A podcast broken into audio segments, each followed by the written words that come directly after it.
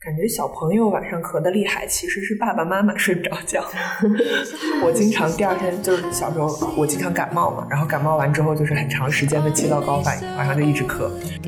把你自己这几天的病情，你自己有一个记录，到那时候一定要听医生问你什么你就说什么。嗯，这个是高效的一个最高效的一种方式，因为医生想知道的那就是需要知道的重点。嗯，有些时候有可能会有医生会在你叙述的过程中，然后医生会有打断你的情况，嗯，也要理解。然后医生是想知道最关键的信息，然后呢，给你的孩子达到一个最优的这样的一个判断。其实平常我们俗称的感冒是一个上呼吸道感染，大部分是一个病毒。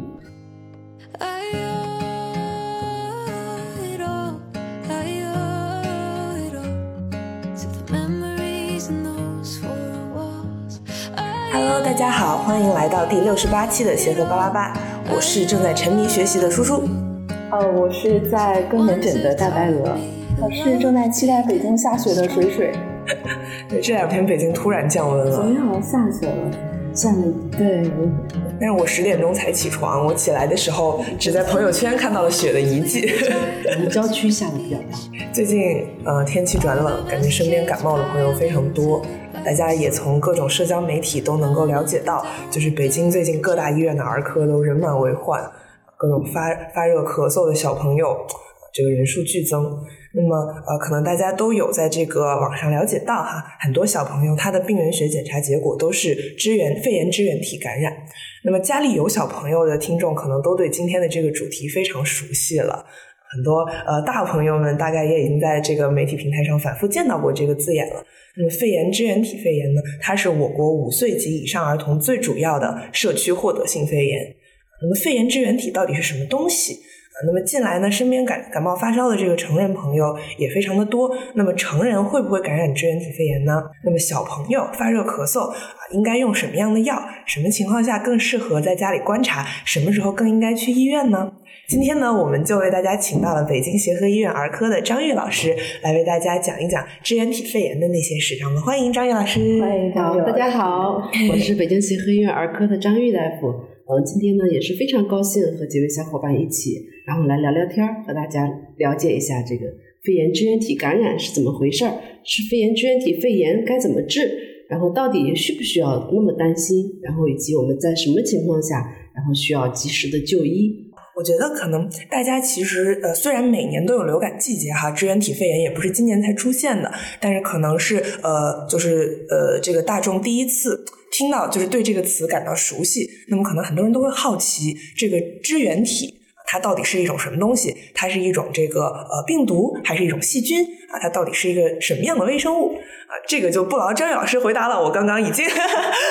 翻了翻书。那么肺炎支原体呢，它既不是细菌，也不是病毒啊。如果非要说的话，它虽然没有细胞壁，但是它的结构啊更倾向于像细菌一些。然后，那么支原体肺炎它具体大概会有一个什么样的临床表现呢？可以请老师们给大家讲一讲。肺炎支原体的话，它的感染其实并不是说，嗯，像新冠啊这样最近这两年才出现的。嗯，其实既往的每年的秋冬季都是一个肺炎支原体感染的一个高发的时期。肺炎嘛，那肯定它的表现，那可能就会有肺部的一个表现，对吧？首先可能就会有咳嗽，嗯，对不对？然后可能会有发烧，嗯，这个呢是两个最常见的感染的表现。嗯，但是呢，也有一部分的孩子他可能会有出现像嗯感染的头疼啊，嗯，这个肌肉疼痛啊，或者说是恶心呕吐啊。然后也可能会有一些其他的，像肺外的表现，那就是一些比较严重的这些，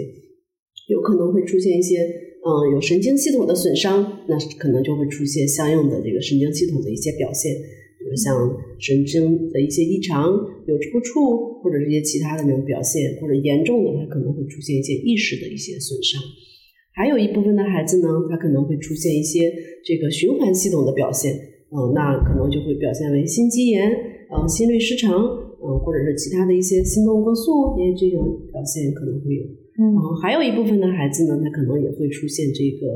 像皮肤的一些损伤、肾脏的一些损伤，或者说是 其他肝脏的损伤、胰腺的损伤，都是相对嗯比较少见的。但是呢，如果说出现这些表现的时候，可能往往提示病情会比较重一些。嗯，所以说的话。大部分还是像咱们普通的这种呼吸道感染一样，会出现发热和咳嗽的这样的一个表现。嗯，其中发热呢，其实大部分来说还是一个中高热为主。嗯，有一部分可能会烧到三十九、四十度这样子。嗯，然后咳嗽呢，它的特点是比较明确的，就是那种阵发性的、刺激性的干咳，啊，就是连着声，它是和这种百日咳样的表现还是有一点像的啊。所以说有时候在临床看到这种有典型的临床症状的时候，可能要第一时间怀疑他是不是有这种肺炎支原体的一个感染，再结合他的这个年龄和流行的这个季节，然后要来综合判断。我之前在这个小某书上有翻阅过一些家长的呃发的这个帖子，感觉很多家长他比较关心的一个问题是，呃，最近这个季节它不仅就是有这个支原体肺炎的流行，它同时也是比如说甲型流感，然后新冠的一个流行季节。很多家长可能会关心，嗯，怎么样才能在不去医院的时候，在家里面就大概对孩子到底是得的哪一种病有一个判断？老师，您觉得从临床表现上这几种感染有没有什么区别？嗯，是这样子的哈，就比如说最近确实是流感的这个比例的话，我们在临床中也看到，嗯，逐渐的开始上升了，可能慢慢的已经超过了这个肺炎支原体感染的这样的一个趋势。嗯，新冠呃新冠的感染呢，就是可能嗯目前的话也是有一些在出现，所以说目前也都是在临床嗯监测的一些过程中。嗯，其中像这种流感，它往往可能就是骤起的高热。嗯，咳嗽的症状的话，可能不会那么的明显。嗯，而且呢，它可能首先是以发热为主要的一个表现，其他的像嗯病毒感染的一些一般表现，比如说像肌肉酸痛、嗯卡痰的症状，然后这些可能会更明显一些。嗯，但是像支原体感染呢，它可能还是以发热、咳嗽这样的一个表现为主。而且这个像呃流感的一般烧的话，可能比这个支原体的烧的温度会更高，有三十九、四十度。这种持张的高热，然后就需要警惕它是不是一个流感。现在的话，其实各种平台它都有这种抗原的这个测试的试纸，可以自己在家里头测一测。嗯，其实就避免了一直一生病一发烧赶紧往医院赶。这样的话，你到医院里头你是支原体，旁边那个小朋友是甲流。他是乙流，那个小孩是呼吸道合胞病毒，那么我们 充分混淆，对，所以说有的孩子就出现了，我们测的这个给他做的呼吸道合胞病毒啊，然后这个流感病毒啊，他会出现好几个的阳性，让我们觉得很震惊。他一个人怎么可以同时感染这么多东西呢？那有可能就是他在这种本身生病的时候，就是说明他机体的这个抵抗力在下降的这个时候，因为咱们。你日常生活中，咱们这些细菌啊、病毒其实都是存在的嘛，对吧？为什么生病了？那就是一个病毒的独立和我自己身体的抵抗力之间，这两个人在打架。我的抵抗力下降了，对，所以说呢，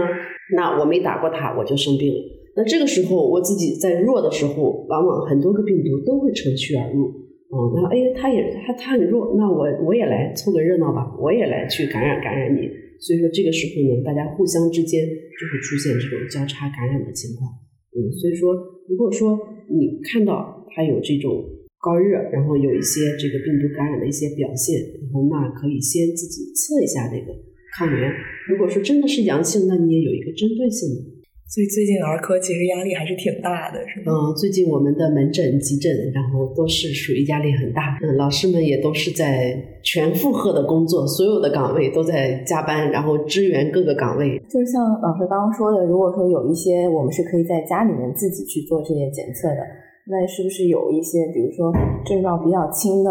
小朋友，我们可以就是做一些宣教呀，告诉他怎么在家里面做好这个嗯管疾病管理就。可能避免他要来医院，然后接受交叉感染。对，在这个环境中再接受交叉感染，然后还要就是增大这个医疗的这个资资源的这个负荷。嗯，这个其实确实是现在比较急迫的一件事情，因为你看所有的孩子，嗯，他一一旦发烧咳嗽，然后都着急往医院赶，这样呢，就是不仅孩子家长受罪，因为你在哪个医院，现在儿科诊所可能都是需要。排队，然后进行，嗯，首先要看，然后要化验检查，然后要等结果，然后这个整个的过程对于孩子的这个体力，也是很消耗的，其实也是不利于他们的这个恢复，而且有一些其他交叉感染的风险。所以说呢，对于轻症的孩子，其实是能够居家护理的话，还是要建议居家护理。嗯嗯。那老师，您觉得呃？就是对于在家观察的小朋友来说，有哪一些呃征象出现的时候，提示家长可能这个小朋友他需要去医院了？如果没有这些情况，可能就呃可以优先在家观察。有没有什么提示？比如说像这个发热，如果说超过三天，嗯，高热持续不退，这个呢是一定要及时的就医的啊。然后还有呢，就是如果说你经过治疗，然后这个治疗的过程中它出现。已经一直在医生的这个门诊，每天可能都会去门诊、急诊，然后去治疗。经过治疗之后呢，发现他这个治疗的效果不好，有可能出现，比如说随时一些病情变化跟之前不一样的时候，这个是要及时的要去就诊的。然后另外呢，从他的这个临床表现上来说，比如说他有一些精神状态的不好，嗯，嗯，或者是呼吸的不稳定，嗯，嗯，然后或者说是一些循环状态的一些异常，嗯，比如说这个孩子原来。他虽然也烧，一烧起来，然后这个孩子可能就蔫儿了。因为家长经常咱们问的时候就会问，嗯，这孩子精神状态怎么样，对不对？咱们问病史也都会有这么一个环节哈。那孩，那么家长就说，哎，那烧起来的时候就就眯瞪了哈，然后烧退下去的时候，孩子是不装病的，烧退下去的时候他就活蹦乱跳了。往往这个时候呢，他其实反映他的状态还是可以的。但如果说他烧退了，还是精神状态不好。嗯，不怎么玩，不怎么动，嗯，这个呢是往往要警惕，所以一定要带去让医生给检查，看看有没有些其他的这个异常。嗯，然后另外呢就是呼吸，嗯，呼吸的稳定，比如说他平常，你看他呼吸不急促，没有喘息，没有说呼吸费力的这些表现，那这个孩子可能就是我们看起来他呼吸还是平稳的。然后如果说这个孩子他出现了呼吸的费劲儿，然后颜色，比如说像原来的是红润的孩子，呢，现在颜色有一点紫，有点白，那可能往往提示这个时候就比较重了。哦，或者说你看他呼吸明显喘气儿、费劲儿，嗯，他原来他正常呼吸，他你是看不到、观察不到他呼吸的动作的。如果你看这个孩子在呼哧带喘的，这个时候一定要及时的再去看，或者说是出现这些呕吐，然后这个消化系统的一些其他的表现。或者说是尿量的一些减少，嗯，因为生病的时候，他除了自己本身的疾病，有些时候用药，他也会刺激他的胃肠道，嗯，会引起他进食量的一些减少，嗯，然后另外呢，再有发烧的这种情况，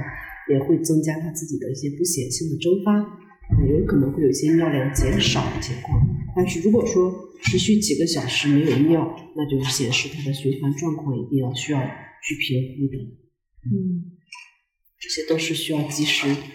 就医的一些真相。老师，我想知道，呃，很多家里面经过疫情之后都会常备一个止痒仪。嗯，那么这个止痒仪在小朋友身上，呃，去用的话，就是呃，会有什么跟成人不一样的？就是可以给小朋友用止痒仪来监测他的阳瘘活动。嗯，是可以的。嗯，就是我们在止痒仪的话，其实在孩子甚至到新生儿，我们都是可以用的。但是要注意一点，就是什么呢？嗯，咱们日常家里备用的这些止痒仪啊，很多都是夹在手指头上的那种。嗯，如果说对于一些特别小的孩子，他手指头可能比较夹不住的时候，嗯，就要注意看看有没有那种缠绕式的。嗯，那种的止痒仪呢，它可能因为嗯太小的孩子，他手你可能夹的不是特别的紧，他有时候会松脱，测的就不准。那种缠绕式呢，它是可以新生儿期就可以用的，啊，所以要注意这个这样一个这样一个监测端的一个选择。长知识。你像我们 ICU，嗯，就 NICU 那些小朋友，他们出院的时候，有一些他可能会携带着氧气出院。你像长期住院的那些胎龄特别小的那些早产，他们出院的时候肺功能还是不是特别成熟的那种时候。我也有学习一些就是呃诊疗的指南，然后其实我有一个问题，就是呃指南上它可能会在呃肺炎支原就支原体肺炎的诊断这里提到一些影像学的表现，嗯，就是说这个呃像这个肺部的实变啊什么的，但是我想知道，就是我们在急诊或者门诊收到一个这样这样发热咳嗽的小朋友，我们会就是去给他做 CT 吗？还是更倾向于比如说做一个胸像？嗯，CT 和胸片呢，其实在这个肺炎的诊断和监测的过程中，都是两个比较重要的这个影像学的指标。嗯嗯，但是呢，就是什么时候选择胸片儿，什么时候选择 CT，嗯，也是有一定的这个选择的哈。有些时候可能对于一个呃刚开始起病，比如说他就是发烧两三天，然后咳嗽，那我这个时候呢可能会需要明确一下他是不是肺炎的时候，有些时候可能不会说着急先给他拍 CT，因为毕竟 CT 的放射性和胸片比起来还是会偏大一些。嗯，然后如果说看到胸片的这个真相里头有肺炎的表现，那我们可能就不需要着急给他拍 CT。但是在什么时候可能会选择呢？如果说已经治疗了一段时间，他的病情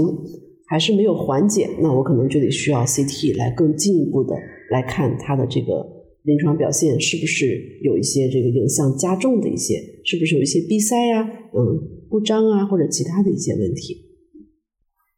还有就是我刚想到一点，就是因为我有师兄现在在社区工作嘛，还有一个就是他那个他自己所具备的这些武器跟手段的可及，就是可及性，因为他们那儿可能做不了 CT 啊，他可能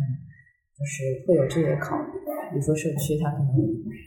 如果是筛查或者是有倾向，他可能就会先做一个胸片。对，胸片还是比较容易得。嗯，对我，我其实就是这段时间感觉接到了很多亲戚朋友的提问，对咨询，就是说，哎，你这个小外甥女儿啊，你的小侄子 最近一直在这个呃感冒发烧啊，就是就是会问到说，如果我们不想去医院的话，我们就在家里面自己买药吃啊，应该买什么药？就对我觉得好像最近经常在呃，就是网上能刷到一个药叫做阿奇霉素，嗯，那么，呃，想问问老师，就是对于这个支原体肺炎的小朋友，我们就是在家里面自行用药的话，一般是呃适用于什么样的这个呃，就是在抗感染治疗这一方面啊、一方面呃，就是一般应该用什么样的药呢？嗯，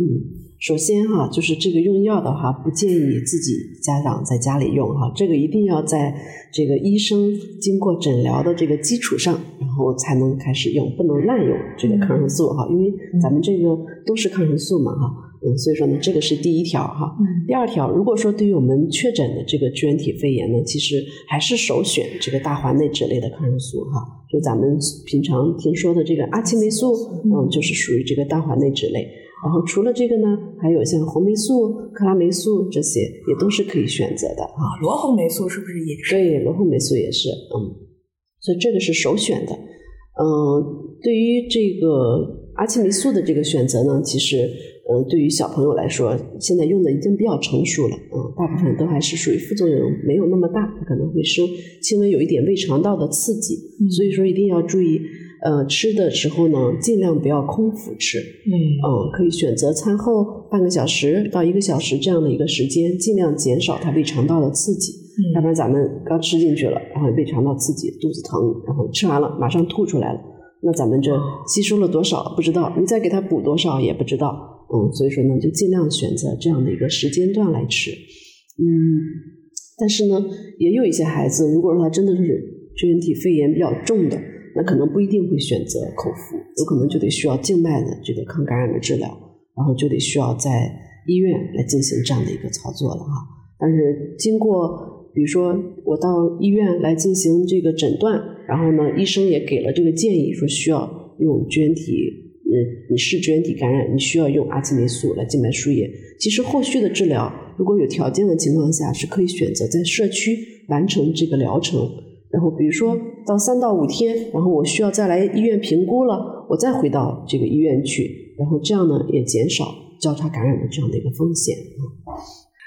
老师，我刚好就是您刚刚说到这个静脉和口服的问题，我刚好就是也想问，最近能看到很多新闻，呃，对，就是小某书上啊，还有其他新闻平台，就是有一些医院它会开设一个输液学习区，就是供小朋友一边打吊瓶儿一边写作业。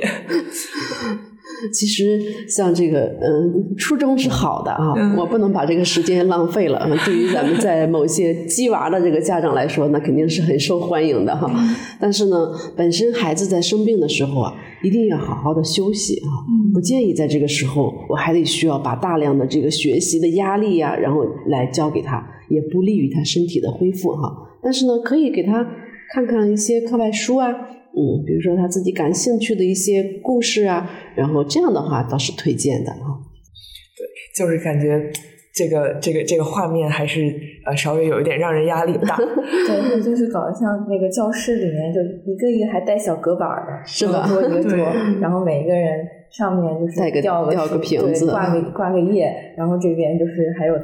作业可以写，一般都是加个左手，然后右手还能写作业。对对对，之前就是我师姐也说，就不仅仅是在那个儿科门诊，就她说可能急诊收了一个阑尾炎的小朋友，嗯，然后家长就说，哎，咱们这个能不能等两天，等到周末做啊？周末这个比如说什么呃，星期五收，星期六做，对，星期天休息好了下地，咱们周一就能上课。对，所以说不扣学分儿，现在小朋友的压力还是非常大的。对对对，每天被排满了。老师刚刚说的这个抗生素的使用啊，还是一定要呃这个遵从医嘱。因为这个滥用抗生素其实也是现在非常严重的一个问题，嗯，也是有很多这个呃，就是支原体啊耐大环类酯类呃大环大环类酯类这个抗生素的一个情况，所以大家还是要谨慎的这个自行使用抗生素啊，还是要。呃，遵从这个医生的对。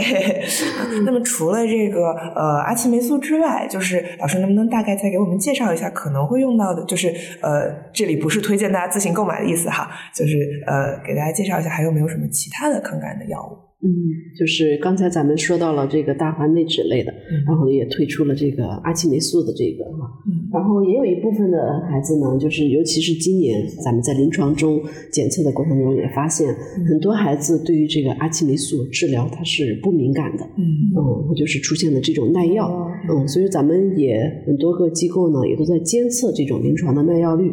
嗯，临床监测的这些实验室检测呢，和临床应用的话，可能有时候不完全那么吻合。嗯，比如说你监测说，哎，我监测到的这个细菌耐药率可能有百分之七十到八十，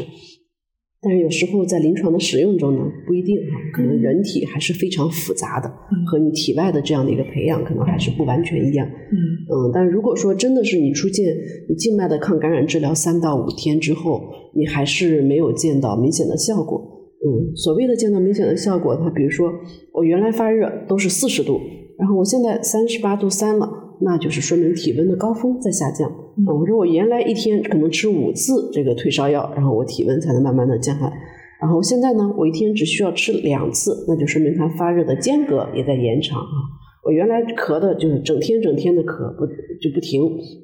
我现在比如说哎，我就一天能有那么一两次。咳的比较重，那这些表现呢，都是说明他临床征象在见好啊。那我可能有些时候也会继续这样用抗生素。但如果说我没有看到以上的任何一点变化，跟之前该怎么烧还怎么烧，然后该吃几次退烧药还吃几次。我另外呢，比如说我监测的这些炎性指标也还是没有任何的这样的一个下降的趋势，那我这个时候就要考虑是不是有这个耐药的这种情况啊。嗯，咱们实验室也是可以监测的哈，嗯，这些都是可以测的。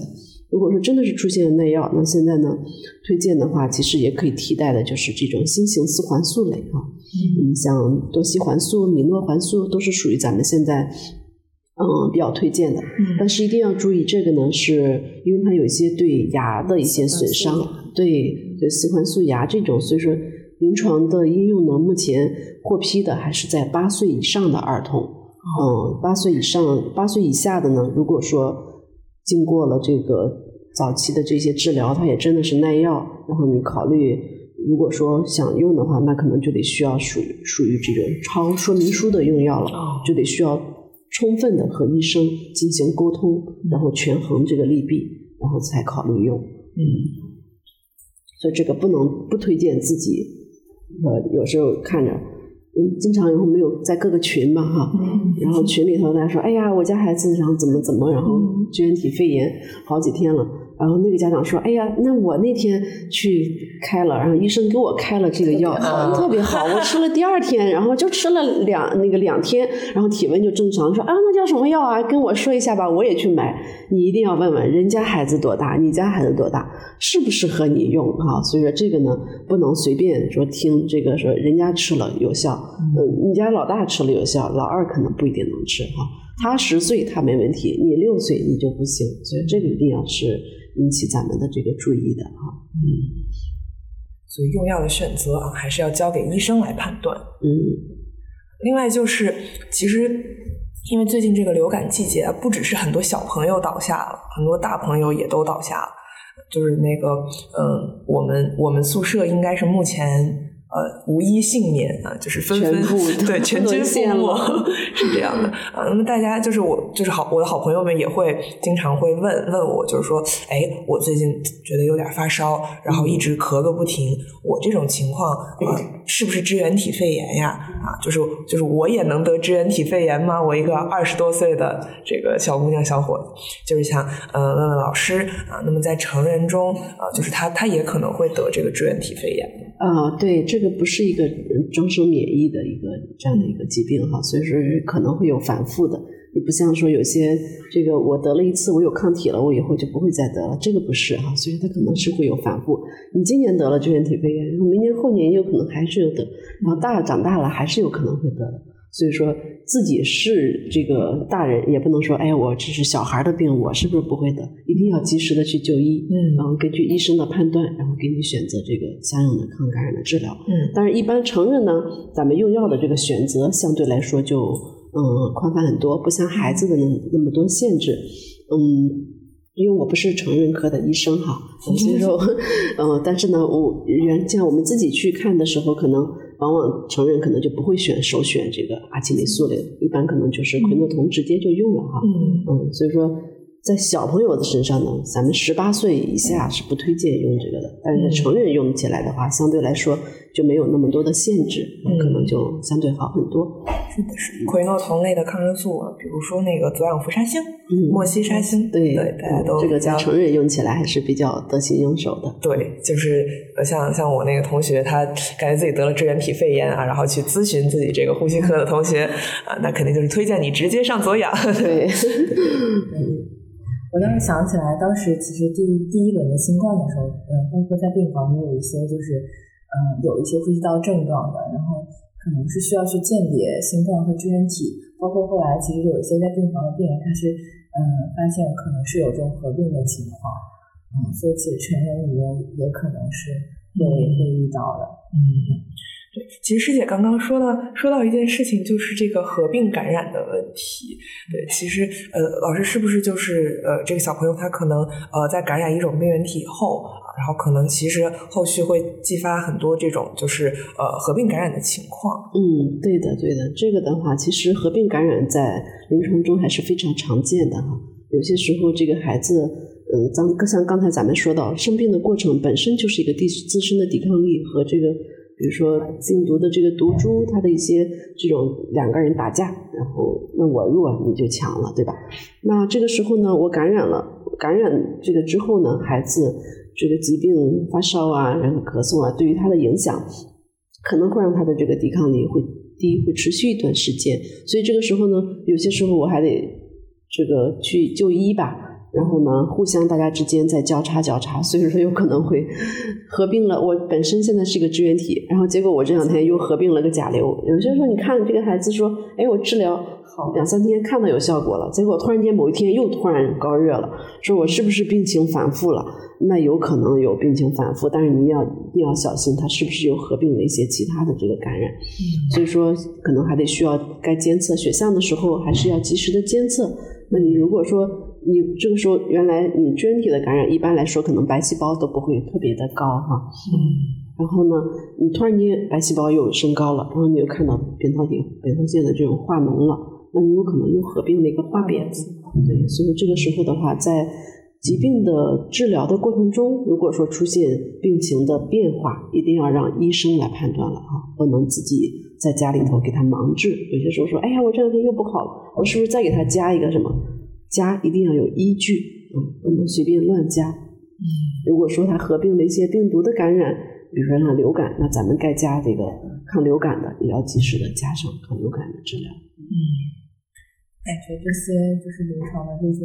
情况其实是很复杂的，是的，需要基于一些专业人士的判断。是是的，但是一方面说回来，现在这个专业人士们非常对 非常的大。是的，是的。因为以前咱们确实也没有遇到过这种大范围的、持续很长久的这样的一个一场感觉像是旷日持久的一场战争。原来基本上可能就是冬春季，然后就是十一月份左右开始，然后也就基本上维持一个多月就结束了。今年呢，一方面就是说这段时间高峰非常多。其实咱咱们今年在六七月份的时候，已经有过一轮高峰了。而且你像今年咱们观察到临床中，就是好多孩子他会出现一轮一轮的感染。嗯，你说小朋友一年说感冒，嗯，感冒生病啊这些倒是很正常的，一年有个两三次、三四次。但是今年呢，你经常会看到很多个孩子每个月一次，每个月一次。嗯，这也可能确实是大家后来在这个反思。最近这几年，其实过去的这三年，咱们大多数的孩子被保护的太好了，然后，跟我们自己身边都可以观察到，嗯，孩子真的是很少生病，然后很少生病，然后呢，就诊的人数其实也是相对来说没有那么的多哈，就是这种急性感染的这种人数没有那么的多。但是呢，这几今年一年整个都不好过，嗯，所以说的话，这个。不知道经过今年的这一年啊艰难的日子之后，明年希望能够更好一点。六七月份的时候，今年其实是有一场流感的这样的一个流行啊。那个时候呢，支原体的话可能还没有那么的多。然后因为本身冬春季呢，它就是一个呼吸道感染的一个高发的这样的一个时期，很多种这个病人啊，他都可能会同时一一这样一下过来。所以说到冬春季，今年这个是其实从嗯十一左右那时候开始就已经开始，咱们高峰就慢慢的开始上来了。那个时候的话，刚开始还是支原体这种比较多见，后来慢慢的甲流、乙流、呼吸道合胞病毒这些都开始又上来了，出现了一个病源更多，然后多种多样的这样的一个特点。嗯，跟之前六七月份的时候相比呢，它可能还是更复杂了一些。对于甲流和乙流的话，目前是有一些抗病毒的治疗的。嗯，像我们常用的这个奥司他韦，就是针对这个甲流和乙流的。嗯，它的治疗呢，咱们要求的话是要在这个起病越早越好，啊，尽量是在四十八小时之内。嗯，这样的话它用起来效果会更好。嗯，但是呢，不是说我用起来效果一见好了之后，那我就不用了，因为确实这个奥司他韦在临床用的时候，它的这个。胃肠的刺激啊也比较重，有一些孩子可能吃完然后肚子疼、吐这些比较明显。但是呢，它的疗程是五天啊，一天两次，一共要用完五天。或者说还有一些呢，就比如说我密切接触的人群，比如说我同班同学中就跟我隔壁，或者是我们家啊这个大的，然后确诊了这个流感，那小的也开始有一点症状，那就可以预防性的给他用上。哦。嗯，预防性的用呢，它也是这个有推荐的一些剂量和时间疗程的。老师，我有一个问题，就是，嗯，就是我还是在刷小某书的时候哈，看到很多这个家长，他对输液这件事情其实是很抗拒的，嗯，就是可能他呃会选择先在家里面自己吃几天的阿奇，然后实在是觉得这个孩子烧推不下去啊，然后才来医院输液。然后输液的时候，他可能就是会很担心啊，觉得输液它是一个很呃。我我其实也不是很理解，就是很很伤身体的一个过程。就是说，这个小朋友他输液输进去的东西，要一年才能代谢出去。就是可能吃药的话，你今天吃后天就拉出去了。就是可能有这么一个想法。就是老师对这种就是在临床上有见见过这种家长的这种担心吗？就有什么感？还是会经常见到的啊，因为确实就是咱们对于这些孩子的治疗啊，那肯定就是用最。低的这样治疗来让它达到最好的这样的一个治疗效果，这是我们所有的临床的医生还有家长所期待的哈。比如能口服，那咱们肯定不选择输液，对吧？但是呢，有一些如果说病情真的是你口服是已经没有效果了这种情况下，你不输，那它可能就会越来越重。那该输还是得输。那有时候家长经常也会有各种各样的一些疑虑，比如说最第一个就是我得需要给他静脉扎个针吧，对吧？嗯这个过程本身来说也是很困难的，尤其是对于一些年龄比较小，然后呢有一些现在这个营养条件都比较好，有一些胖胖的那种小朋友，他们可能对真的是找这个血管是比较困难，而且他又发着烧，嗯然后这种蒸发，然后他可能这个血管的充盈度还是没有那么好，确实有些时候不太好扎。但是呢，这个治所有的治疗，那医生都是根据孩子的这个病情来给你决定的一个对他来说最好的治疗。医生也不会想让你说你来了我都输液，咱们这个门诊每天接诊这么多人，我都给你输液的话，那我们这个也完成不了这些工作。所以说呢，但是呢，你要是该输，我也必须得让你输。你再有更多的疑虑，也得需要自己去把这个利弊然后权衡一下，然后再来把这个治疗完成了，让他尽快的好起来。要不然孩子每天烧烧成那样，咳成那样，那如果说真的是到病情很重的那种程度，那你后面还需要更多的有创的一些治疗。嗯，那老师，你觉得除了扎针之外，像家长的那个担心就是输液，它可能会呃对孩子造成一些比较远期的不利，就是这个是是你觉得是有根据的吗？这个的话，有些家长可能不太会跟我们说出来这个疑虑。嗯，但是呢，就是所有的这个药物，它都是有一定的药物代这个代谢的这个呃药药物动力的这个作用的哈。所有的药物它这个都是有经过一段时间。那我为什么我临床中我让你今天验输一次，明天还输一次？他要是你要是一直都管一年，那我这一年就不用再输了。所以它其实很快都可以代谢出去的，嗯嗯，不用太担心。而且我们临床选择的这些药物呢，肯定都是孩子可以用的，这些相对安全的。嗯、有很多的药其实可能治疗效果会比这个好，但是不适合孩子用，我们也不会用这些药物。嗯，所以说家长都嗯尽量放心，然后医生给你用的肯定都是对你最合适的这样的一个治疗。嗯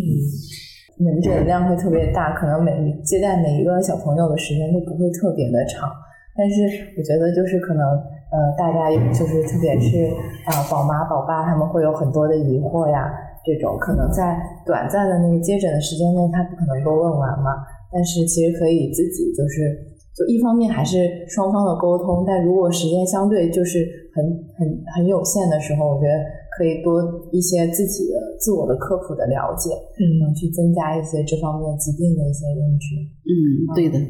就是现在其实经过这个新冠之后啊，大家的这个健康的意识还是普遍的增强了。嗯，很明显的感觉到，就不管这个多大年龄的人，或者是来自哪些地方的，然后现在大家的健康意识都还是非常强了哈。然后有些时候呢，就是在临床，嗯，咱们这个接诊的过程中，确实是因为时间的限制，不可能说每一个孩子我都听你家长在这里头完完全全的这样的叙述哈。嗯嗯，因为嗯每天这么多的病人，他们我们也让后面的孩子尽量能够早一点的看到，所以呢，有些时候不会说你在这里把你整个的过程我都听你完完全全的说从头说到尾，这样很详细很详细，那可能一天也就能看个十来个病人哈。但是呢，这个时候一定要注意，把你自己这几天的病情，你自己有一个记录。到那时候一定要听医生问你什么，你就说什么。嗯这个是高效的一个最高效的一种方式，因为医生想知道的，那就是需要知道的重点。嗯，有些时候有可能会有医生会在你叙述的过程中，然后医生会有打断你的情况，嗯，也要理解。然后医生是想知道最关键的信息，然后呢，给你的孩子达到一个最优的这样的一个判断。是的，是的，我觉得有一些患者，他可能在就诊的时候会很焦虑，啊，会急于把他想希望医生知道的所有东西都说出来。但是其实可能由于这个专业知识的专业背景的不同，啊，其实可能患者你觉得很重要的一些信息，他在医生这里是没有那么有参考价值的。呃有一些患者他可能会觉得有意见，因此觉得你为什么不听我说完？啊，但是其实可能这是医生结合自己的专业知识做的一个判断。对，嗯，感觉希望希望呃，就是希望各位患者也要理解这件事情。是的，其实我跟门诊的时候，就说到这里还是要表扬一些病人，因为我们 跟门诊会有一些老病人。然后我就记得有一次，这个有有一个这个大爷一进来先拿个本儿，然后呢把本儿怼到我手里，然后开始跟我说，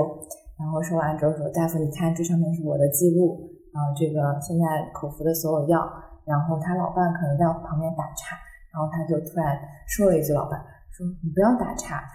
呃，我这个就是都给大夫写好了，最重要的这件事情，不要耽误他们时间。然后我就觉得，嗯，这个这个病人真的做的特别棒。对他可能观察他每一次就诊的时候，你关注的哪些情况，然后他就把主要的一些症状变化、病情变化，然后最近比如说哪哪个月新冠了这些，他可能每半年随诊一次，要把这些都记录下来。现在的口服药，因为我们每次都会一个一个核对用的剂量啊。然后是呃用的方法啊这些，他就会都给你写写清楚了，然后直接给你看。嗯，这个是特别好。像我们有些时候，嗯，经常有时候在病房收的一些病人，他们也会家长做的非常仔细，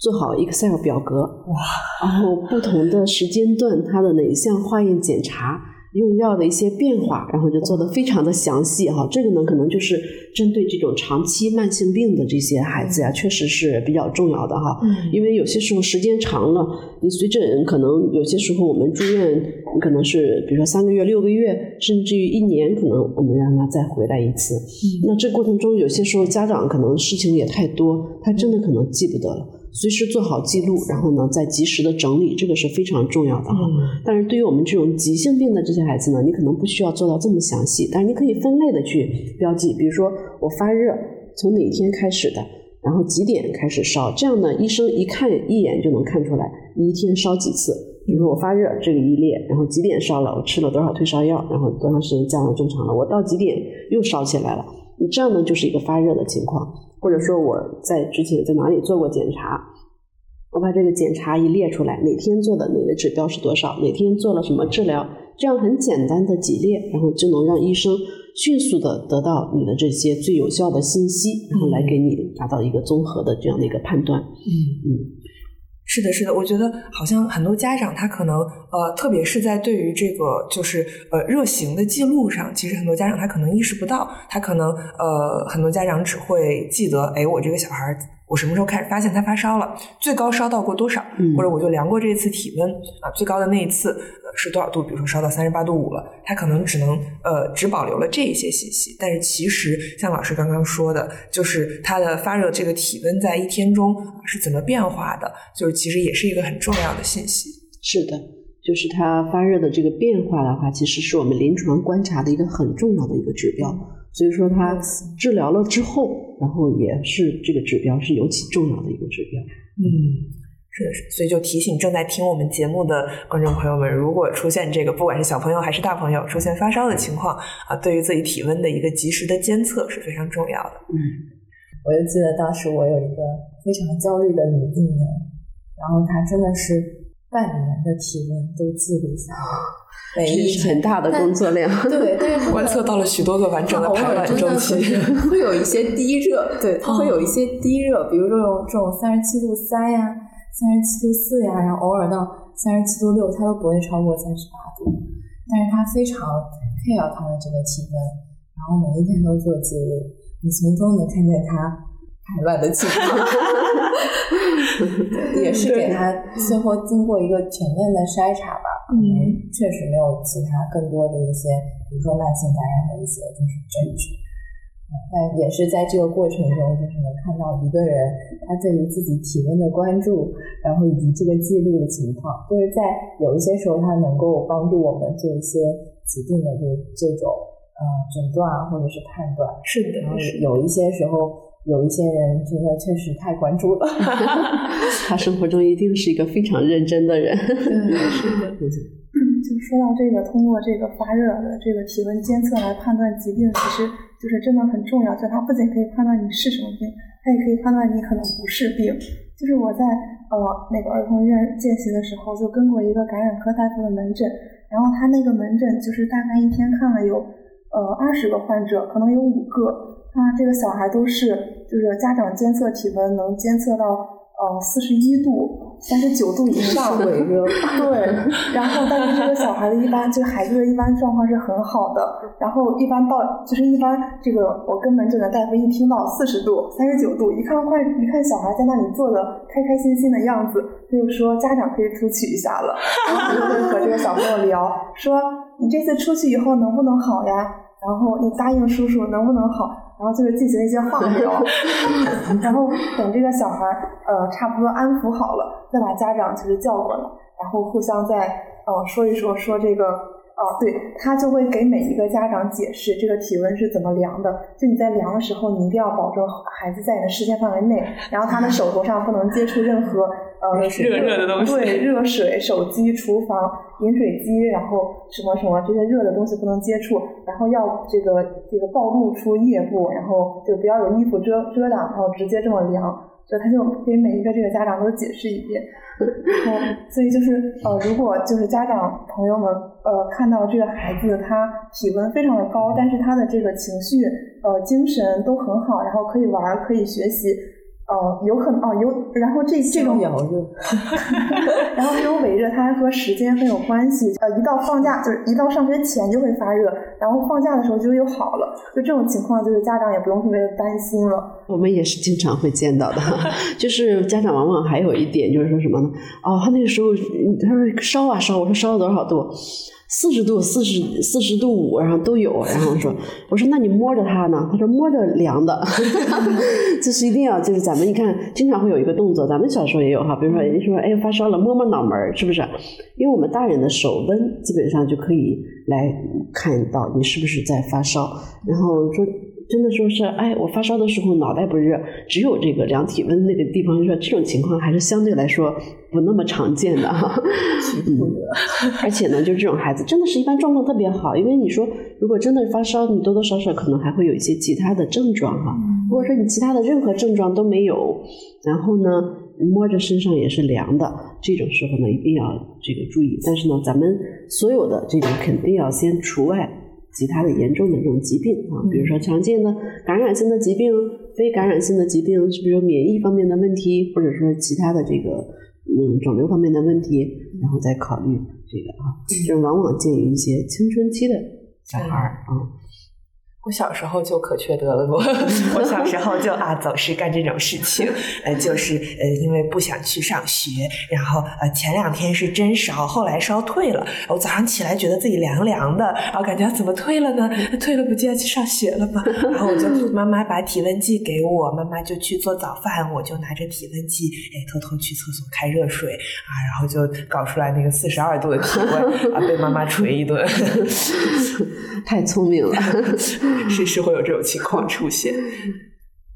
金日老师，我突然想到一个，呃，其实应该在这个节目早些时候就问到的问题啊，就是很多小朋友他可能像您说的，就是这个支原体肺炎，它的一个临床表现是很很剧烈的一个刺激性的干咳。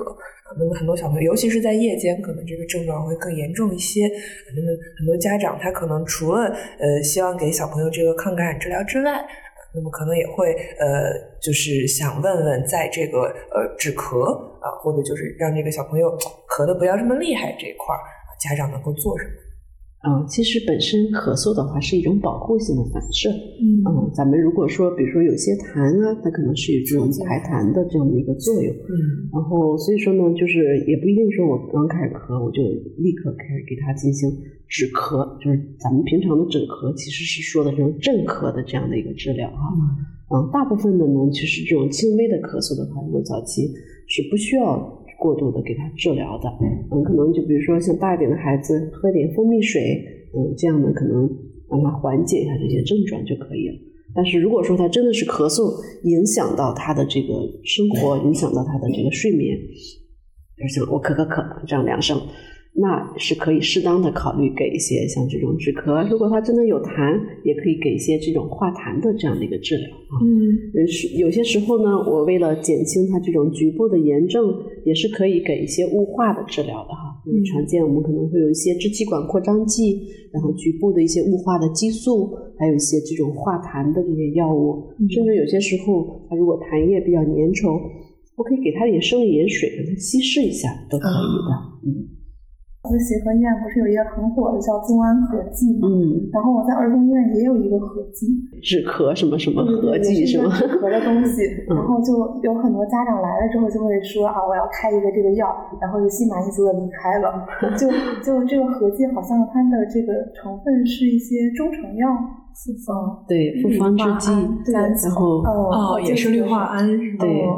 因为各个医院的药它可能都有自己的这样的一个这个配方啊，但是总体的成分呢可能都是类似的这些。那像比如说小孩子，如果他咳嗽的比较厉害，是不是也可以开一些这种对症治疗？嗯，可以对症的，嗯，